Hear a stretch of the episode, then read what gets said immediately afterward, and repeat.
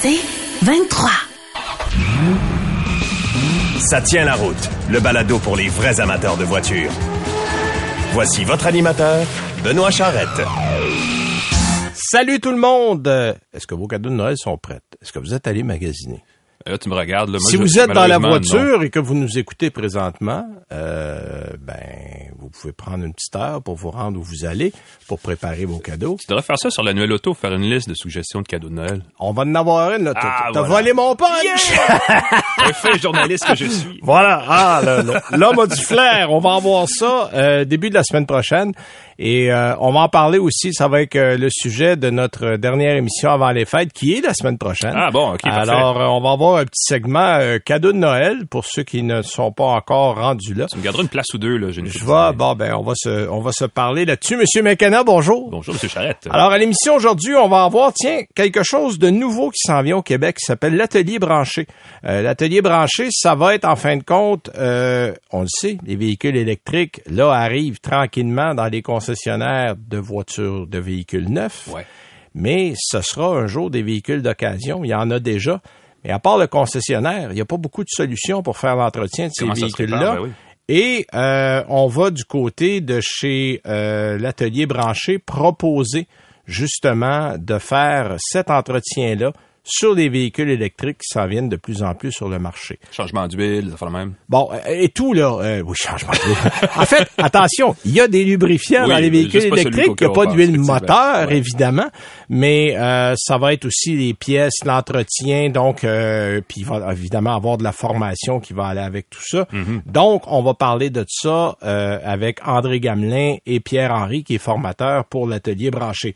On va avoir un essai routier. Toi, tu nous parlais du Mazda MX-30. Oui, je reviens sur la MX-30 maintenant qu'il fait froid, savoir comment, comment il réagit l'hiver, entre autres, et comment vous, vous allez euh, Pas sûr, pas sûr que je vais le savoir. pousser tout gros mots. Oui, non, c'est exactement. C'est, c'est, euh, je vais un peu le punch, mais bon, Bon, puis euh, moi, je vais peut-être, je vais voir le temps qu'on a. J'ai, euh, je reviens de faire l'essai du nouveau Jeep Grand Cherokee 2022. Là, t'as triché parce que les photos, on voit des belles montagnes, on voit des... Sais, non, c'est parce que j'ai- Ontario, Ah franchement. oui, je sais, c'est parce que j'ai pris, les- le- j'ai- j'ai fait le, le, le, le, le post de bonheur le matin. puis on n'était pas encore avec les voitures. Alors, mais, mais j'ai pris des photos, j'ai tout ça. Et euh, Patrice Marchesso, euh, que tu connais toi aussi, Ah oui. était là comme photographe officiel. Donc, euh, vendredi, je vais avoir sur le site l'essai complet routier du véhicule. J'ai aussi roulé en Nissan Pathfinder 2022 euh, la semaine dernière. Donc, je vais vous faire un petit résumé de tout ça. Mais évidemment, Oui. on commence avec nos nouvelles comme d'habitude. Exact. Et je te lance tout de suite, euh, Benoît, avec celle-ci. Euh, tu sais qu'une camionnette Volkswagen, c'est dans les airs depuis longtemps. Là. Oui, Et je pense, ça c'est mon petit instinct, de mon, mon intuition, n'est-ce pas? petit doigt te dit. Écoute, on n'a jamais été aussi près d'avoir une camionnette Volkswagen au Canada. Euh, on a parlé la semaine dernière de la volonté de Ford de redessiner de façon assez substantielle sa, sa propre camionnette, la Ranger, la petite camionnette Ouais, Ranger, pour l'an pour, prochain. 2023. Et à travers ce redesign se trouve aussi la volonté de partager l'essentiel des composants de cette petite camionnette avec Volkswagen qui pourrait aussi produire son propre modèle pour 2024 qui s'appelle la Maroc. Euh, Ouais, ce- la Maroc existe, connu. oui, la. Maroc existe déjà comme camionnette en ce moment, mais ce n'est pas un dérivé du Ranger. Ben, on sait que Volkswagen et Ford ont depuis quelques années des, des, des, des partenariats Des pour échanger des, des morceaux, Ouais, n'est-ce oui. pas, des composants. Exact. Euh, la Maroc aurait évidemment des airs très différents de la Ranger, mais sous la carrosserie, euh, il y a beaucoup de composants qui seraient identiques, incluant la motorisation. Donc, il serait question de partager le 4 cylindres turbo et même le V6 euh, que Ford offre sur la Ranger, ainsi que la boîte de transmission à 10 rapports qui est utilisée par justement la camionnette de Ford. Il est question d'une boîte manuelle à 6 ou 7 rapports, mais là, ça, je sais pas si la Ranger a ça sur son dans sa fiche technique. pas ici.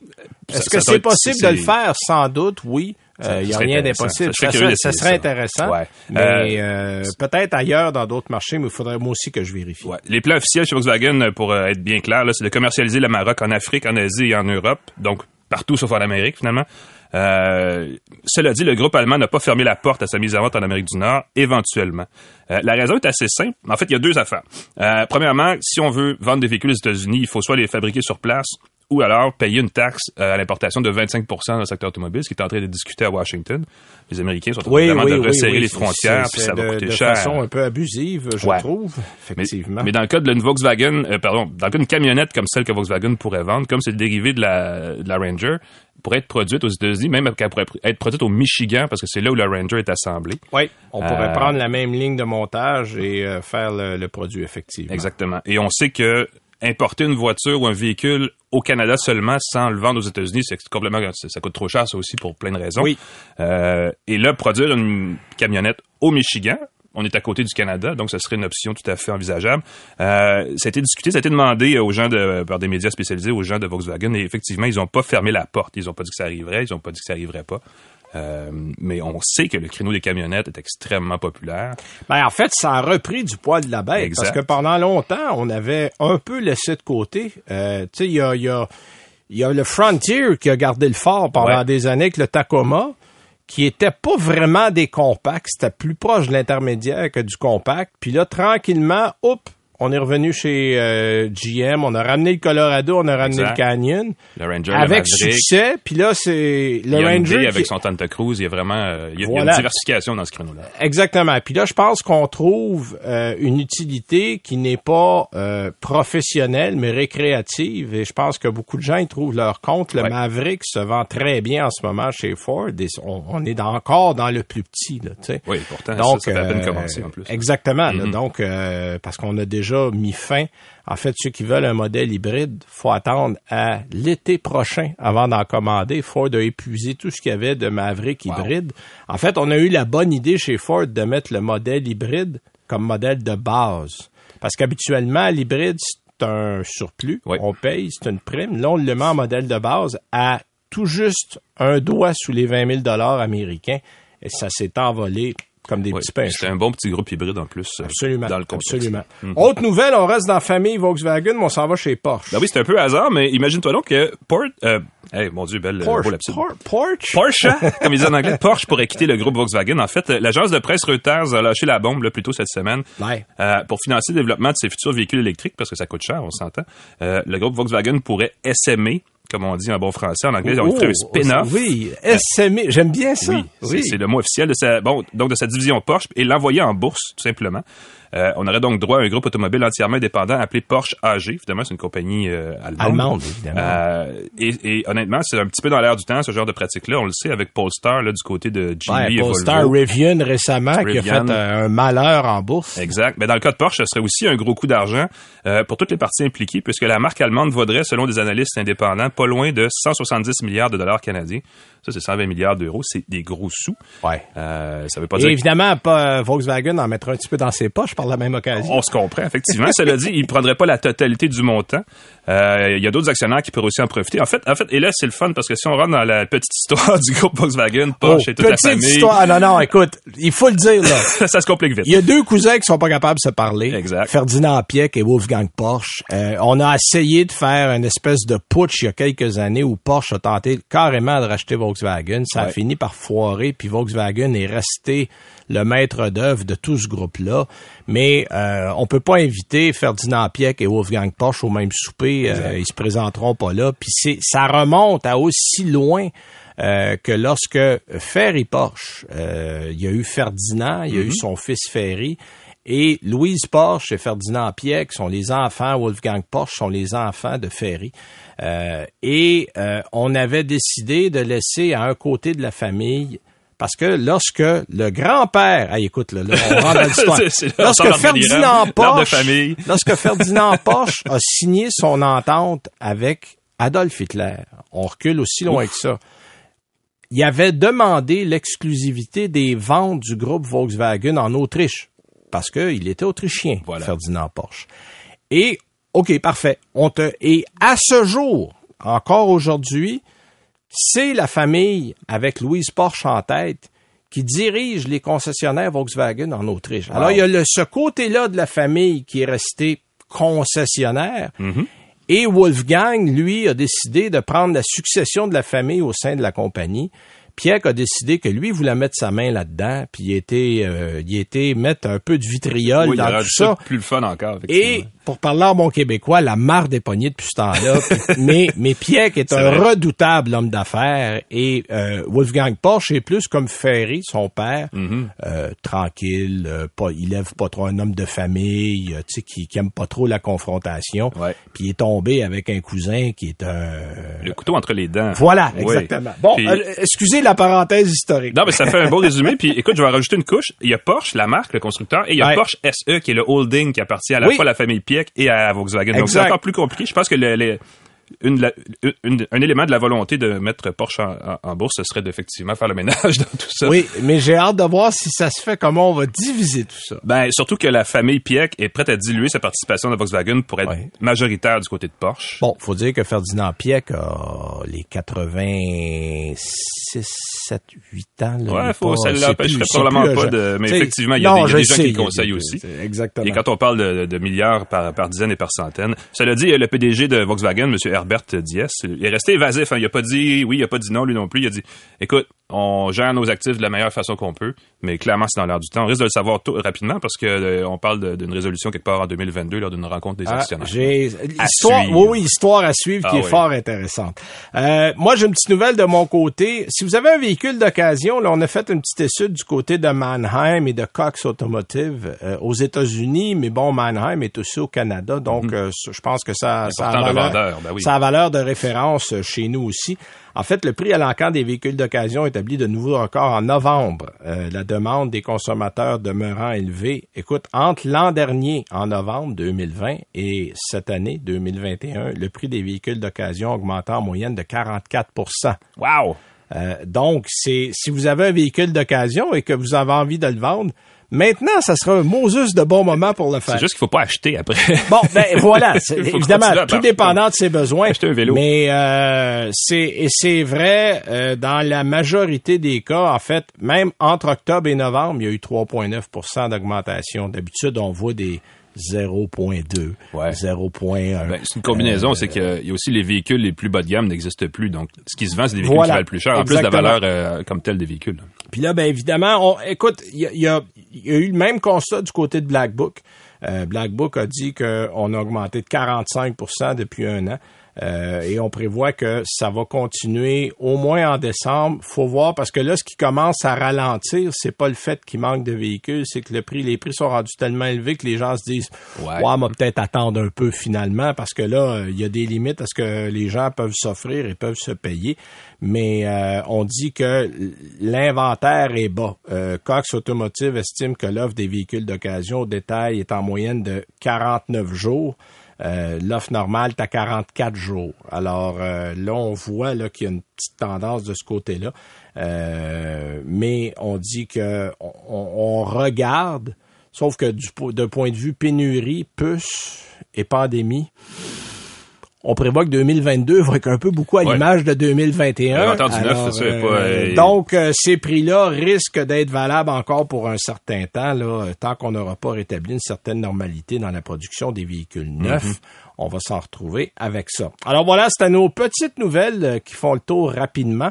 On va passer à une première pause et on va revenir après ça avec André Gamelin qui va nous parler de l'atelier branché.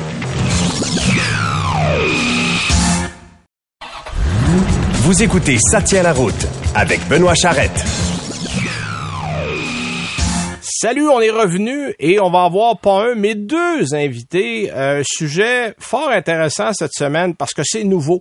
Euh, vous le savez, les véhicules électriques, on en parle pratiquement toutes les semaines à l'émission. Ça occupe une place dans le paysage automobile qui est de plus en plus grande. Euh, et il va y avoir bientôt au Québec quelque chose de nouveau qui s'appelle l'atelier branché. En fait, c'est une initiative de quelqu'un qui est déjà dans le monde de l'automobile, dans le monde des pièces d'auto. Et le but de l'atelier branché, c'est non seulement d'informer, de sensibiliser sur l'entretien des véhicules électriques, mais c'est de créer, si on veut, euh, un nouveau, une nouvelle bannière, une nouvelle source, une nouvelle référence dans l'entretien, la formation, la réparation des véhicules électriques au Québec. Et pour en parler avec nous, on a le président euh, de Pièces d'Auto Super, André Gamelin. Salut André! Bonjour Benoît, bonjour Benoît et bonjour Alain aussi. Bonjour André. André, moi je te connais, je le sais que tu es un visionnaire dans le monde des pièces d'auto, tu fais des choses que personne fait, tu vois des choses que personne voit.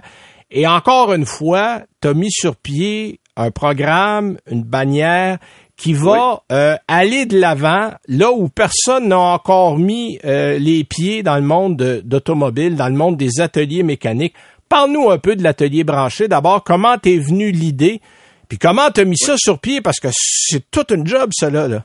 Ah oui, il y a plusieurs centaines d'heures. Ben, tout simplement, ça a commencé que je suis toujours intéressé, intéressé à faire progresser le domaine. J'ai commencé par aller au CES à Vegas. La première fois quand je me suis inscrit, j'étais à peu près le seul magasin de pièces auto qui allait au CES euh, pour découvrir que tout ce qui était au point de vue électrique, véhicule, ZF, les grosses compagnies étaient là, Bosch. Mhm. Ah, puis là, j'apprenais des choses qui étaient pour arriver dans notre marché. Après ça, on s'est inscrit au Salon des véhicules électriques avec euh, le groupe euh, tout simplement de, du, du SVM Montréal. Mhm. Puis avec ça, on a découvert que les gens, il y avait beaucoup plus de questions que de réponses à notre kiosque. On avait euh, un électricien qui parlait des bornes, des entrées électriques. On avait tout ce qui pouvait entourer l'électrique. Là, pour découvrir, OK, on part de loin. Là. Les gens ont beaucoup, beaucoup de questions. Et euh, l'é- l'électrique, c'est large. là. Quand on parle du mild hybrid, aller jusqu'au plein électrique des véhicules, là, j'ai dit, il y a de la grosse ouvrage à faire. Mais à que- quel à quel point André Gamelin est-ce que au, au niveau euh, parce que bon euh, dans les pièces d'auto on est habitué au modèle à combustion interne parce que ça fait 100 ans qu'on est là-dedans. Oui. À quel point il y a du travail à faire ou du matériel ou de l'inventaire à changer quand on tombe dans l'électrique?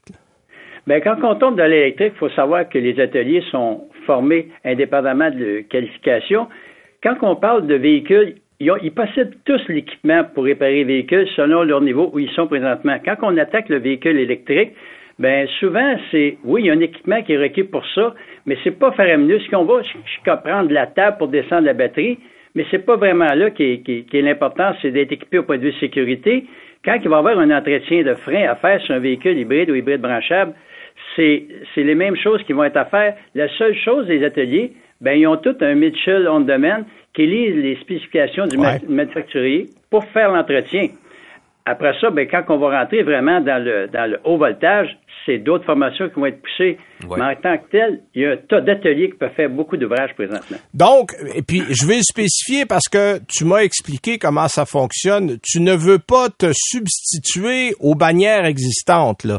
Tu Non. veux te. C'est c'est un complément aux bannières existantes. Donc, ce que tu proposes avec Atelier branché, c'est d'ajouter un service supplémentaire à un atelier qui est déjà existant. Oui, on fait des rencontres avec les, les ateliers pour les expliquer. Là, je vais faire une drôle d'analogie. C'est qu'il y a très longtemps, quand on voyait un, un, un motel ou un hôtel ou un restaurant qui disait air climatisé, on allait manger là. Quand il marquait Wi-Fi, on allait à l'hôtel parce qu'on pouvait se brancher. Mais je me suis dit, point de départ, l'atelier se doit d'avoir une borne électrique, ne serait-ce que pour dire bienvenue dans l'atelier mécanique. C'est le premier point de base. Et Effectivement. Puis, on, on sait qu'un un, un atelier mécanique avec sa clientèle, c'est quasiment comme un docteur avec le patient. Donc, ça va engendrer une discussion. Euh, Monsieur X, qui a un véhicule X, qui va dire, ben, je suis content de voir que tu t'intéresses à l'électrique. Donc, ça va engendrer une discussion. Au lieu d'avoir peur de progresser vers l'électrique, ben, l'atelier va être confondu à faire de la propagande pour l'électrique. Ah oui, ben en fait, c'est ça. C'est, en fait, c'est qu'on veut, d'une part, démocratiser l'accès à ces ateliers-là et Oui. rendre les gens qui sont propriétaires d'un véhicule électrique d'être à l'aise, justement, à aller Oui. dans un atelier mécanique. Là. Donc, c'est, c'est le but. Là, il existe déjà un site. Là, vous avez déjà mis ça sur pied, là, atelierbranché.com. C'est Oui. là. Est-ce que vous avez déjà fait des démarches auprès d'un certain nombre d'ateliers mécaniques au Québec? Définitivement, excuse, on a déjà des ateliers qui sont inscrits sur le site. On a beaucoup de démarches à faire parce que la beauté de ça, c'est ce qu'on appelle c'est un programme qui s'ajoute à n'importe quelle bannière. Le but total, c'est de créer comme une toile du Québec. Peu importe où les gens vont être, ils vont pouvoir trouver un atelier qui est formé à réparer le véhicule et à l'entretenir. C'est c'est le but ultime. Fait que l'atelier.branché.com, ben, ça va être un regroupement d'ateliers qui va être simplement en mesure d'entretenir les véhicules. Là, pour euh, le bénéfice des gens qui nous écoutent, il y a combien d'ateliers mécaniques au Québec à peu près? Euh, sais-tu, j'ai jamais répertorié, mais nous autres, juste sur la rive sud, avec notre euh, rive sud, on en sert à peu près 1000 ateliers. OK, sur la rive sud. C'est de Montréal. Euh, ouais, Ok. c'est ça. Puis je couvre pas la, la- entièrement la rive sud, mais il y en a énormément. C'est qu'on les, les ateliers, on est porté à penser, il y a beaucoup d'ateliers qui sont pas banniérés, mais qui sont extrêmement professionnels, mais sont ouais. laissés seuls, ces gens-là. Ben, des ateliers indé- eh, Tu sais, on dit toujours à la blague dans le milieu de la mécanique qu'il y a beaucoup d'ateliers indépendants avec deux portes de garage, puis que c'est une Oui. opération familiale où il y a souvent deux, trois employés maximum. Oui. Mais pour ces gens-là, euh, comme tu dis, sont très performants, ils font du bon travail. Et dans le fond, toi, t'ajoutes un service à ce que ces gens-là vont pouvoir avoir. Puis je pense que l'avantage, parce que pour des gens qui achètent des véhicules électriques, euh, surtout si on parle un peu plus en région, le concessionnaire le plus proche, souvent, euh, on a des fois 50, 100 kilomètres à faire pour se rendre. Alors, si on a un atelier qui est en mesure de réparer ça à quelques pas de chez soi, c'est un avantage certain. Oui, puis c'est sûr que déjà dans notre domaine, on a déjà des ateliers super performants au point de vue électrique. Ils ont l'outillage, ils ont commencé il y a deux, trois ans, quatre ans. Quand on leur parle aujourd'hui, là, sont très avancés. Ah non, non, c'est intéressant. Puis un des autres aspects, puis j'embarque là-dessus parce qu'on a un deuxième invité qui est avec nous, c'est la formation. Euh, parce que évidemment, tout ce qui est électrique est nouveau pour beaucoup de gens et tout ce qui est nouveau a besoin de formation. Ben oui. Et Pierre Henry est formateur, on l'appelle le formateur extrême. Euh, oui. C'est pas un homme extrême. Ça mal. Ne soyez sans crainte, ça fait pas mal. Mais Pierre Henry, euh, je dirais que c'est ses connaissances qui sont extrêmes parce que c'est un homme euh, extrêmement féru dans tout ce qui concerne l'électrique. Pierre Henry, bonjour. Hey, bonjour, M. Benoît. Euh, euh, on essaye d'être extrême, là, mais la technologie évolue très vite. Là.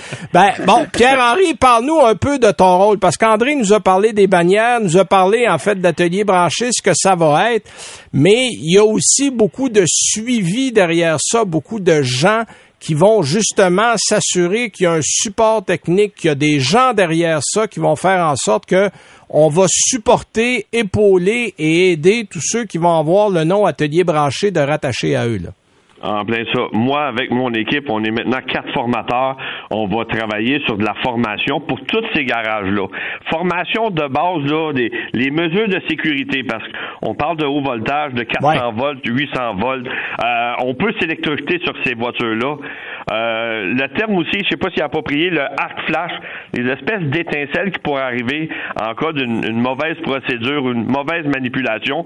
Donc, faut apprendre quand se protéger, où se protéger, euh, quand on va réparer la voiture. Mais je vous compterai pas de montrer 90% de l'ouvrage qu'il va avoir dans une voiture électrique, euh, ça va être de l'entretien, puis ça va être ce qu'on appelle nous undercar, direction, suspension, frein. Euh, les routes sont pas plus belles au Québec parce que vous avez une voiture électrique. Et non, malheureusement. La voiture est plus lourde, ben oui, c'est vrai. Ben oui. Et la voiture est plus pesante. C'est sûr que euh, déjà là, il y a 90% des garages, on va les former parce que oui, il y a des procédures un peu spéciales. Euh, la plupart des voitures électriques, la batterie est refroidie au liquide, donc il va y avoir du, changement de liquide refroidissement euh, à faire. le, le pour euh, purger les freins, euh, c'est différent sur une voiture électrique. Puis là, je vous parle là, le mécanicien de base. Mais bien sûr, on va prendre aussi le meilleur mécanicien, on va prendre le technicien du garage et lui, on va l'amener à un niveau plus élevé. Je sais pas si vous savez, mais dans une petite Chevrolet Bolt, il y a 40 ordinateurs, il y a 40 modules. Ah oui, absolument qui doivent être diagnostiqués. C'est que là, ben, c'est quoi les différences? C'est, c'est, c'est, c'est, quoi l'approche qu'on va avoir? Euh, comment qu'on va apporter le diagnostic? C'est quoi les outils? Parce que quand on travaille sur une voiture électrique, il faut toujours travailler comme si la voiture est sous tension tant et aussi longtemps qu'on l'a pas enlevé la tension, là, faut se protéger. Un coup qui n'est pas sous tension, il n'y a pas vraiment de problème avec la sécurité. Mais si jamais on descend la batterie, ben là, vous comprendrez qu'on rouvre la batterie, et là, mais ben, la batterie est toujours sous tension, elle. Il va falloir se protéger adéquatement. Donc, si je comprends bien, oui, Alain, ben, tu, levais la main. Oui, c'est ça, de façon très silencieuse. Ben, je sais pas si je peux vous demander ça, mais il y a beaucoup de gens qui aiment ça bricoler chez eux le samedi, là, dans le garage, changer les freins, entre autres, des choses comme ça. Est-ce que c'est quelque chose, quand même, que les gens peuvent faire encore avec une voiture électrique c'est toujours mieux d'aller faire, faire ça chez un spécialiste? Ben, vous êtes mieux d'aller dans un atelier branché. Euh, sérieusement, je vous donne, un, je vous donne un exemple. Les, les, les Ford Escape appliquent les freins quand la clé est à off euh, après 45 minutes, juste pour faire une revérification. Ah oui. Euh, imaginez-vous, c'est en train de faire les freins, puis la voiture applique les freins. Donc, il y a des procédures particulières. Là. On parle plus du, de l'ancienne voiture que, que les gens là, bisounaient là, euh, ah sur leur voiture. On est rendu loin de là, hein? Mm-hmm. Oui, en plein ça moi, je vous dis euh, sérieusement euh, de faire faire des professionnels avec toute la technologie qu'il y a là, euh, les coupes de serrage un peu partout, on va en voir de moins en moins là, de, des, des, des, des mécanos de fin de semaine, puis ça va être des ateliers spécialisés qui vont travailler là-dessus. Puis moi, mon mandat là-dedans, mais c'est bien sûr déformer pour le montrer que eh oui, ça se répare. Il y a des différences, mais oui, c'est fait par un humain, puis on va être capable de, réparer ça et diagnostiquer les problèmes aussi, parce que en réalité, là, on, veut rester en business dans l'après-marché aussi. Ben, c'est ça. Puis ce qui est intéressant, Pierre-Henri, c'est que vous allez avoir des séances de formation, mais le soir pour un peu laisser les gens travailler le jour, parce qu'on le sait, la pénurie de main-d'œuvre, c'est partout. C'est aussi dans les ateliers mécaniques. On manque, euh, euh, on manque cruellement de gens à bien des niveaux. Et de faire ça le soir euh, sur place, ça va éviter aux gens d'avoir à prendre des heures durant le jour où on travaille. En plein ça. L'idée, c'est de les former, mais l'idée aussi, ils ont, ils ont, ils ont euh, des, des, des, problématiques à l'interne. Là. Puis oui, le manque de personnel. Puis il y a eu beaucoup d'ouvrages depuis la COVID dans les garages. Ça n'arrête pas beaucoup. Donc l'idée, c'est d'un peu s'associer qu'eux autres, puis de regarder les, le temps plus mort, qu'on puisse faire de la formation. Et oui, ça va être de soir, en après-midi, de soir. Euh, j'ai des voitures électriques pour donner la formation, on va en démonter, etc. Je veux m'assurer qu'il y a toujours de la pratique dans mes formations. Bon, puis je vais terminer avec André Gamelin. Euh, André, parle-nous un peu de ce qu'il y a de fait jusqu'à date et de quel avantage on a, parce que je sais que tu as mis volontairement les frais d'adhésion très bas pour les ateliers mécaniques, justement pour amener ces gens-là, puis qu'il n'ait pas de crainte à ce niveau-là. là non. Euh, L'atelier-branché.com, tout simplement, les frais sont de 20 pour y adhérer. C'est jeune. 20 par mois, il faut préciser. Par mois seulement. Puis on donne tous les vectoriels. L'atelier peut s'afficher comme il le désire. Il veut une casquette. Il va tout faire lui-même dans son atelier. C'est lui qui va décider. C'est seulement un programme, un ajout pour lui aider à participer à la toile du Québec. Parce que quand on a créé ça aussi, on a rencontré beaucoup d'intervenants. On a rencontré euh, Simon-Pierre Rioux de l'AVEC, l'Association des véhicules électriques. Mm-hmm. Il nous a donné des recommandations. C'est qu'aussi, on voulait étudier l'état psychologique, comment les gens pensent dans l'électrique. C'est important de comprendre. Puis ils sont sensibles. Quand tu achètes euh, un modèle Tesla que tu as payé 100 000 ben, tu vas être sûr que quand il va embarquer sur le pont élévateur, tu vas l'embarquer d'une bonne façon pour pas toucher au bateau ou quelque chose de même. oui. oui. Puis moi aussi, je serais, je serais un peu sensible à tout ça, je pense. Le véhicule de 100 000 on fait attention. oui, c'est ça. Exactement. Puis là, au moment où on se parle, est-ce que vous avez prévu une date pour commencer tout ça avec les affiches, avec les premiers banniérés? Disons qu'on a déjà beaucoup d'ateliers. Là, on est présentement en formation. Je vais vous dire que on fait des groupes de formation. Le problème qu'on a, c'est qu'il y a tellement d'ateliers qui veulent de formation. Là, on arrive à Noël, mais disons qu'en janvier, le tout va être lancé parce que même à l'intérieur de l'entreprise, ici, les, représentants qui s'occupent d'informer les ateliers, à toute fois qu'on rencontre un atelier, ils lèvent automatiquement la main et veulent embarquer parce que ce qui est bizarre à dire, peu importe le regroupement, il n'y a à peu près jamais rien eu qui a été présenté qui est fonctionnel sur une base totale du Québec en étant en ayant un aspect marketing pour l'atelier. Oui, c'est ça. En fait, c'est que vous offrez un tout, c'est-à-dire que vous offrez une bannière, vous offrez du service, vous offrez du support et vous offrez surtout une formation en électrique, ce que personne d'autre faisait, mhm. peu importe la bannière en ce moment au Québec. Donc, vous êtes, euh, tu es encore un innovateur, André. Je l'ai dit tantôt, tu continues là-dedans. En tout cas, ce qu'on te souhaite, c'est un grand succès. Euh, merci d'avoir été avec nous aujourd'hui. Pierre-Henri, un grand merci aussi. Puis, euh, messieurs, euh, on, va en reparler parce qu'il va y avoir beaucoup de suivi dans ce, dans ce chapitre-là. puis, on va se tenir au courant. Un grand merci à vous deux. Merci. merci, merci, à vous messieurs. Salut bien. Alors, nous, on prend une petite minute. On va à la pause. Ouais. Et on revient avec nos essais outils. Vous voulez plus de balado? Abonnez-vous à votre balado préféré sur Apple, Spotify ou Google.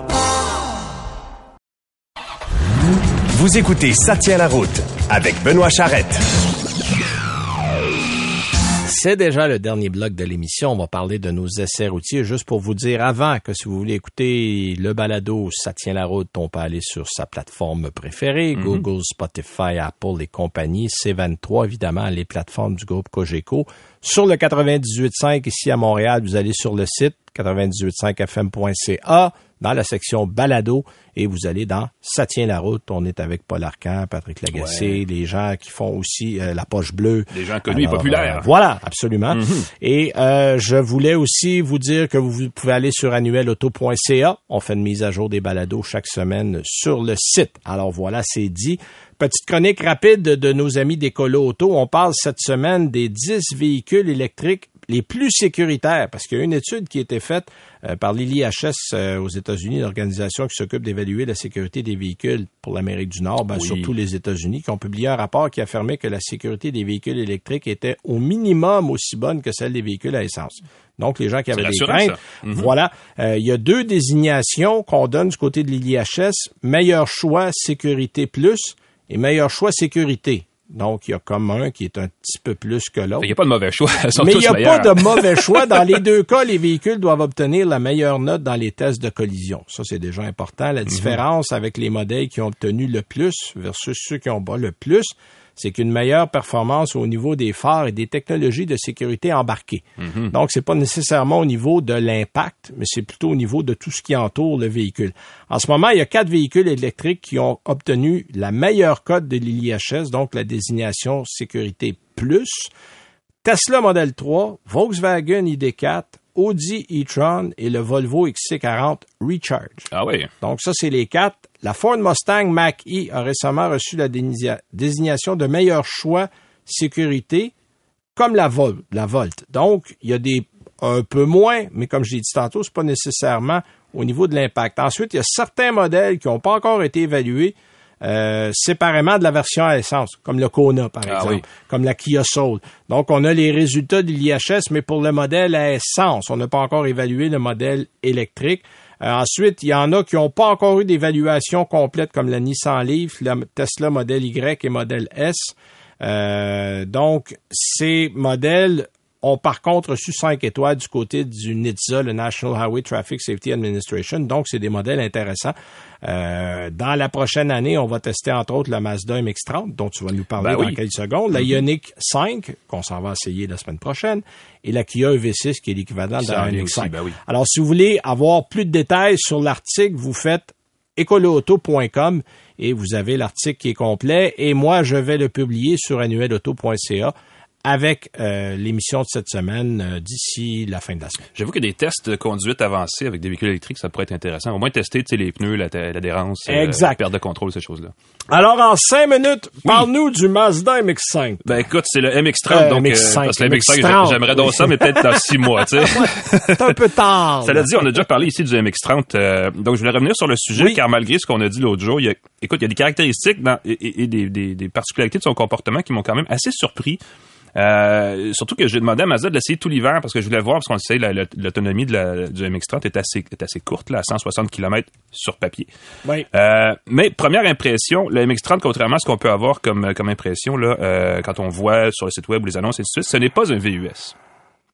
Euh, les gens qui vont chercher une utilitaire électrique dans ce genre de format-là vont probablement regarder un Kona électrique, un Niro EV, des choses comme ça. Ouais. Euh, et dans le cas du MX-30, on est plus près du Niro, qui est moins un, qui est plus une familiale finalement.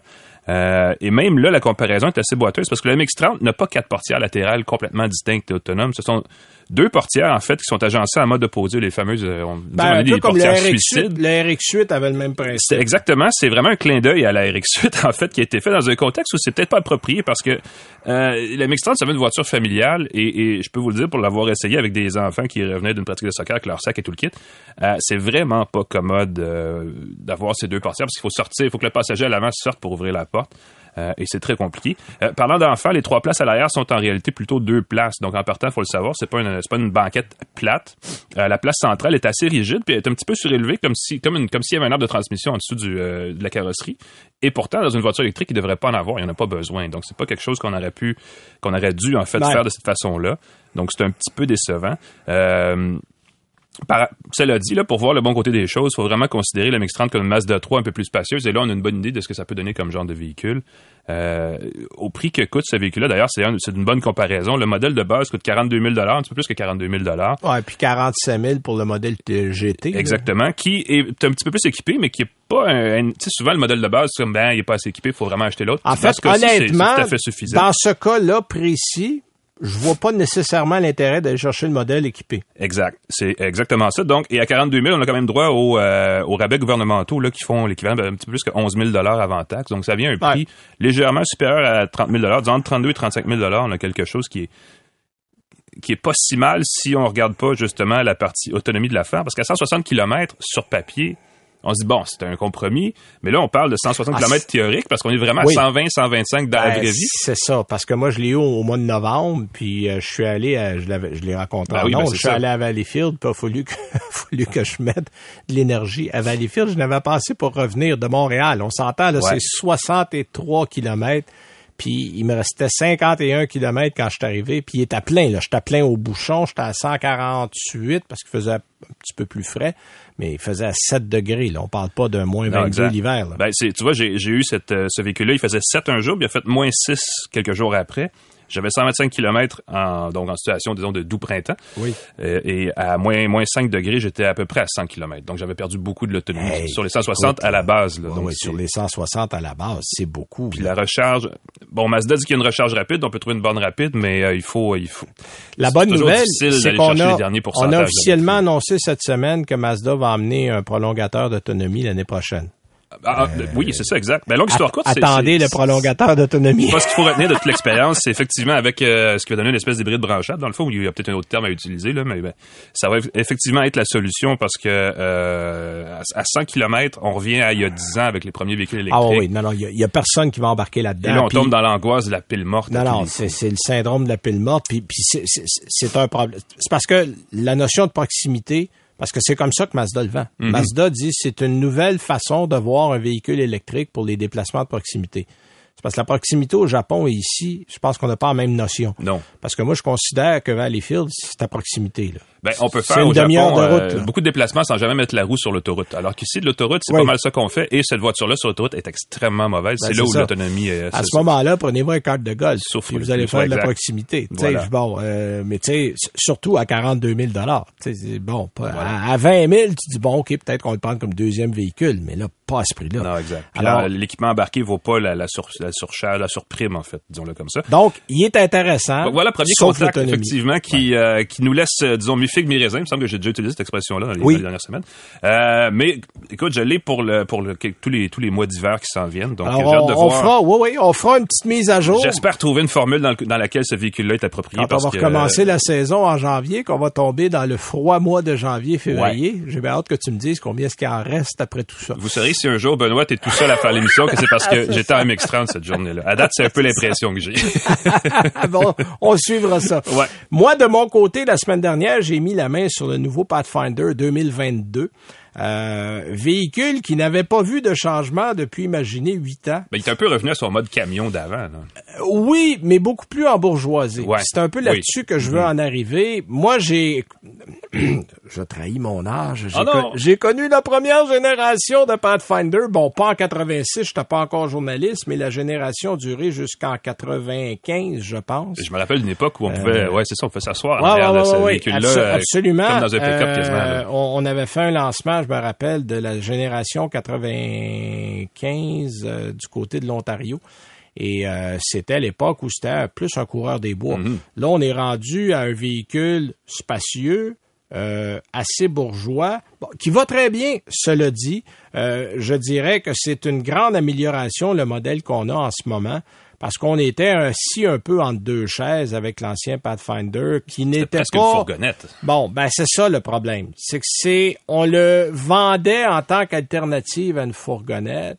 On n'avait pas l'espace d'une fourgonnette, on n'avait pas le côté, je dirais, un peu plus euh, haut de gamme des VUS comparables dans le segment. fallait aller chez Infinity. Puis chez Infinity, on payait pour de l'équipement parce qu'on avait la même boîte, la même boîte CVT, le même moteur. Là, on a décidé de prendre les choses en main. On a un véhicule qui est plus grand, plus large, plus haut. Là, on parle, euh, on parle euh, d'une grandeur de, de 15, un peu plus de 15 mm au niveau de la largeur. Et surtout, on a un véhicule qui est beaucoup plus haut de gamme. Euh, bon, on avait un véhicule bien équipé qui était à 54 000 Mais cela dit, euh, on a quand même quelque chose de bien fait. Et grande nouvelle, il n'y a plus de boîte CVT.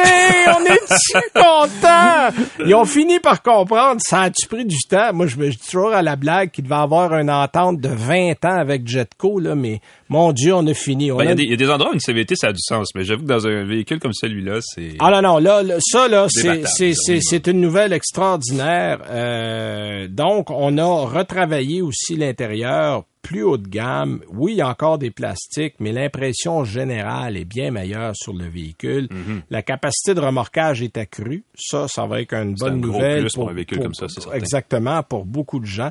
Euh, on a également travaillé le silence de roulement, qui est grandement amélioré. Euh, bon, évidemment, en termes de consommation, c'est encore le V6. Puis bon, le 9 vitesses, même s'il va bien par rapport à une CVT, il n'y a pas vraiment de gain. Euh, malgré tous mes efforts, je suis resté à 11 litres au 100. Ben, c'est un bon V6 qui n'a jamais été particulièrement Mais c'est un bon V6. Euh, il n'y a pas de mécanique alternative. Il n'y a pas de modèle hybride. Il n'y a pas de modèle hybride branchable. Est-ce que ça va venir? D'après moi, oui. Mhm. Parce que Nissan s'en vient avec le e-Power et on va répandre ça dans pratiquement tous les modèles. Je serais pas surpris euh, qu'on ait ça aussi. Bon, le comportement est moins vif euh, que ce qu'on trouvait auparavant. Euh, auparavant, on avait quelque chose d'un peu plus nerveux. Là, il est plus gros, mhm. donc il est un peu plus empesé sur la route. Mais si vous recherchez un côté, je dirais, un peu plus statutaire dans votre VUS, ben, je pense que le Pathfinder a frappé dans le mille de ce côté-là. Il est supposé être plus agile en route aussi. Hein. Et on a une troisième banquette aussi, ben qui est honnêtement utilisable. Euh, bon, moi, en tant qu'adulte, je ferai pas des grands trajets à l'arrière, mais c'est tout à fait honnête comme véhicule. Et euh, avec une fourchette qui va d'à peu près 43 à 54 000 dollars, euh, on a un véhicule qui est dans les prix, qui se compare très bien à la compétition, qui paraît très bien, il est beau, le nouveau Pathfinder. C'est vrai. Et qui va largement convenir aux besoins de la famille. Alors, donc, je pense que la, au total, c'est un très bon choix. Euh, on a bien évolué du côté de Nissan. Et si vous allez dans ce côté-là, vous avez ça qui est bien fait. Si vous en voulez plus, Infinity va avoir le QX60. On garde la même approche, qui vont en ajouter. Euh, mais ça va être de l'équipement parce que c'est le même moteur, c'est la même boîte, c'est le même système quatre roues motrices. Mm-hmm. Mais les gens qui veulent plus de cuir, des bois nobles, bon, euh, aller chercher du côté luxueux. Mais honnêtement, dans le modèle qu'on avait, qui était le modèle euh, Platinum, là, tout équipé, euh, plus que ça, euh, plus que ça, ça devient trop. Ou, ben, la frontière est, floue entre tes, ben, c'est ça, parce qu'on a, on a voulu remonter un peu le Nissan, fait que là, bon, on se rapproche, je veux, veux pas d'infinité. Alors voilà, c'est tout pour cette semaine. Je vous garde le Grand Cherokee pour la semaine prochaine. De savoir ça. ça va être notre dernière émission de l'année la semaine prochaine et on va parler aussi de cadeaux de Noël pour les automobilistes. Alors passez une bonne semaine. Merci à Claude Hébert à la console, Alain Mécana. Soyez prudents. Salut tout le monde. On s'en parle la semaine prochaine. Salut.